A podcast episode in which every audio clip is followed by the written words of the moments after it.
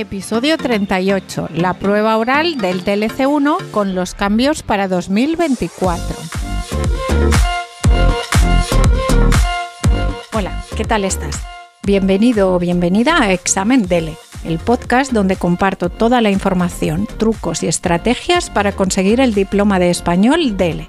Yo soy Carmen Madrid, profesora de español para extranjeros y autora de libros para estudiantes de español examinadora acreditada por el Instituto Cervantes en todos los niveles del DELE y especializada en preparar a alumnos que quieren conseguir el diploma DELE. En este podcast te cuento todo lo que he aprendido en estos 20 años. Puedes contactar conmigo en mi web delexam.com o en carmenmadridonline.gmail.com. ¡Empezamos! Hola delecasteros y delecasteras. En primer lugar, en este podcast ya tengo en cuenta los cambios que se implementarán a partir de 2024. Pero solo vamos a hablar de la prueba oral del DLC1. Y como dice en el comunicado del Instituto Cervantes, no se han llevado a cabo grandes cambios, sino únicamente algunas intervenciones concretas, que yo os voy a explicar ahora mismo. Cambios en la prueba oral del DLC1 a partir de 2024.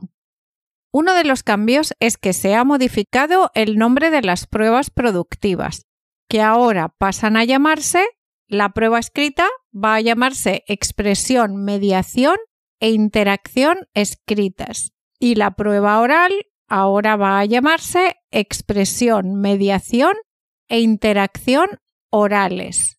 El Instituto Cervantes quiere que los exámenes estén bien calificados, que la nota sea la correcta. Y para esto, para incrementar la fiabilidad entre los calificadores de la prueba oral y escrita, han incluido una ficha de las ideas principales de los textos de entrada. Estas fichas son para los examinadores calificadores, no para ti. Entonces, tú en la exposición oral del examen, por ejemplo, dirás las ideas principales del texto y ellos, los examinadores, comprobarán que dices todas las que aparecen en su ficha. Además, incluirán una categoría de cumplimiento de la tarea que es distinta para las distintas tareas de cada prueba.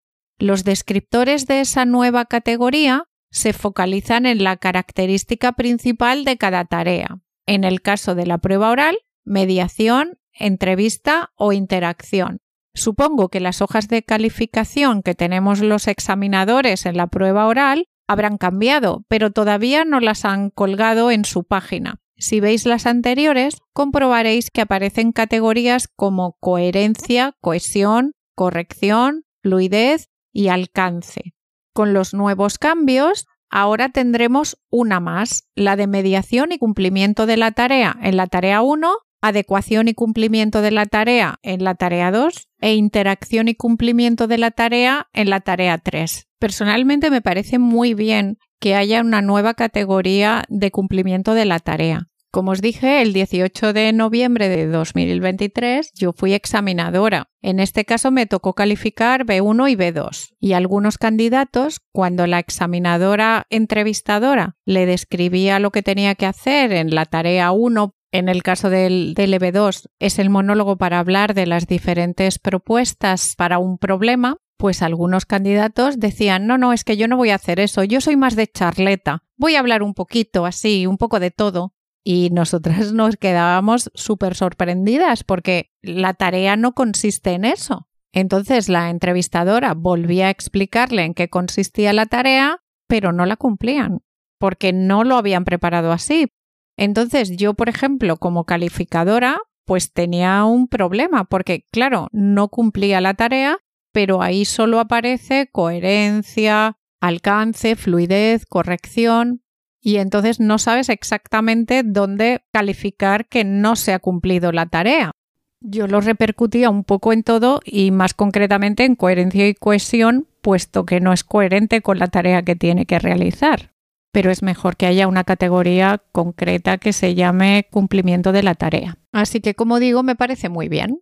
¿Cómo son las tareas de la prueba de expresión e interacción orales? Es una prueba que puede hacerse otro día diferente de la prueba escrita. tiene una parte de preparación de 20 minutos antes del examen y durante esos 20 minutos tienes que prepararte las dos primeras tareas. Puedes tomar notas o hacer un esquema que puedes consultar durante el examen, pero no leer. Antes de entrar al aula de preparación, donde estarás solo con una persona de personal de apoyo, tienes que elegir entre dos textos que tienen aproximadamente 750 u 850 palabras y unas instrucciones o pautas para hacer la presentación, o sea, el monólogo. Y tú elegirás uno de ellos. Después pasarás a la sala de examen, donde están dos personas, el examinador calificador, que se situará detrás de ti, y el examinador entrevistador, que hablará todo el tiempo contigo.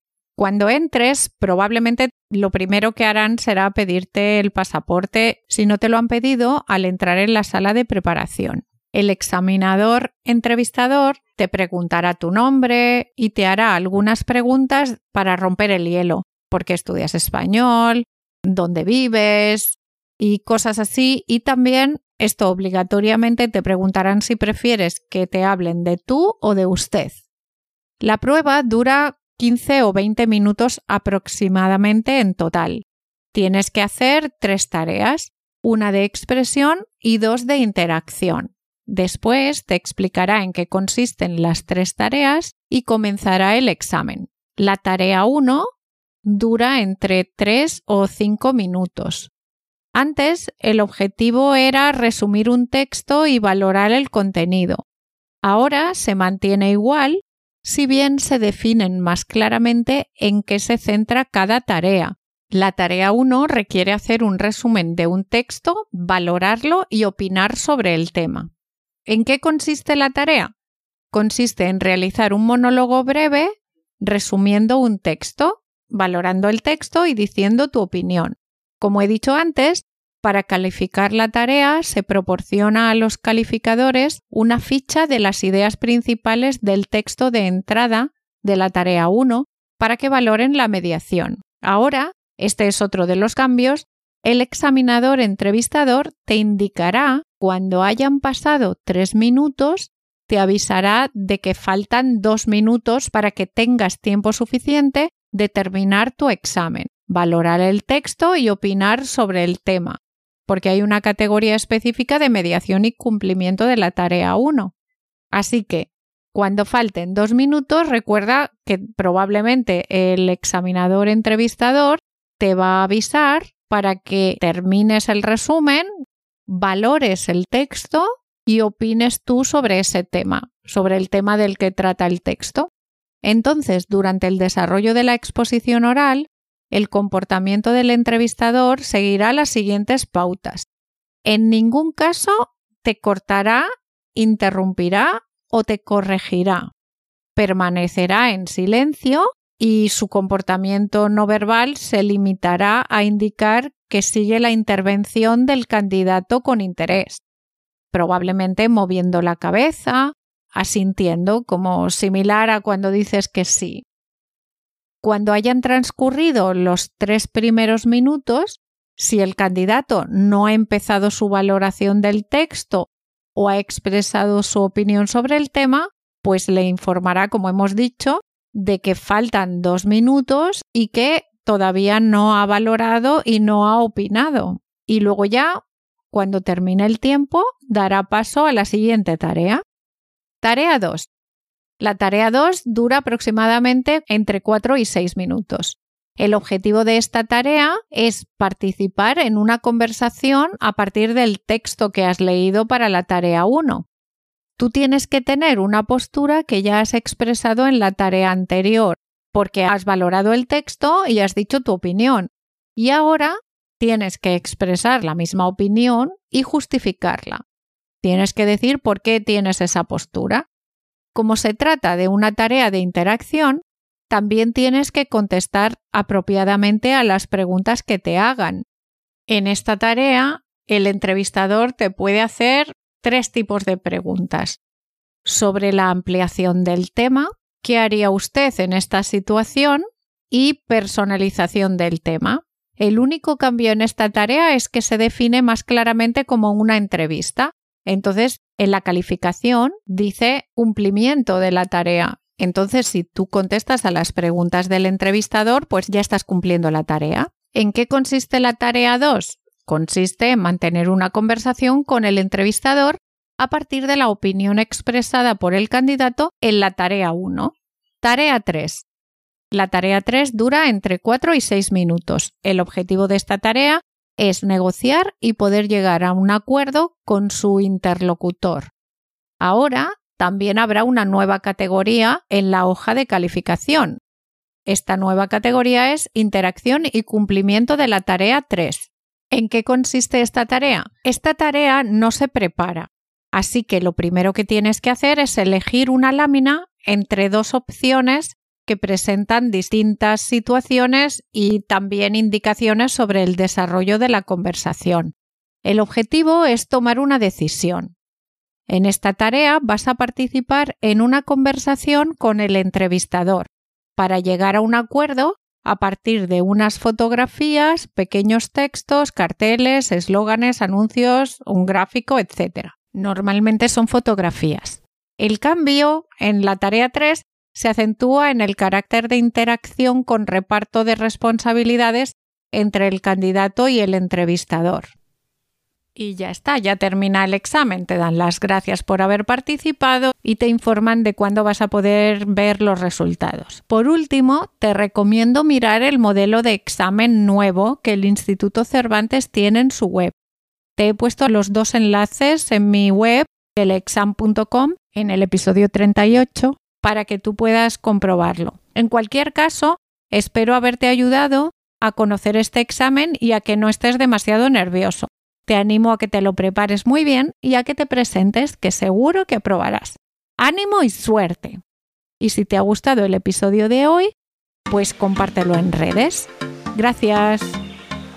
Nos vemos el próximo martes con vocabulario DELE y el viernes con una nueva expresión. Hasta el martes.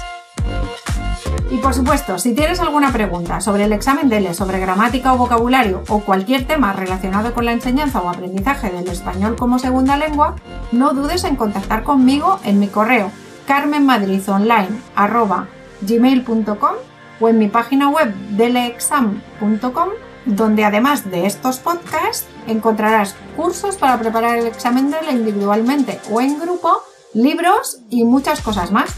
Muchas gracias y hasta el próximo día. Así que, ¿estás listo para demostrar tu nivel de español al mundo?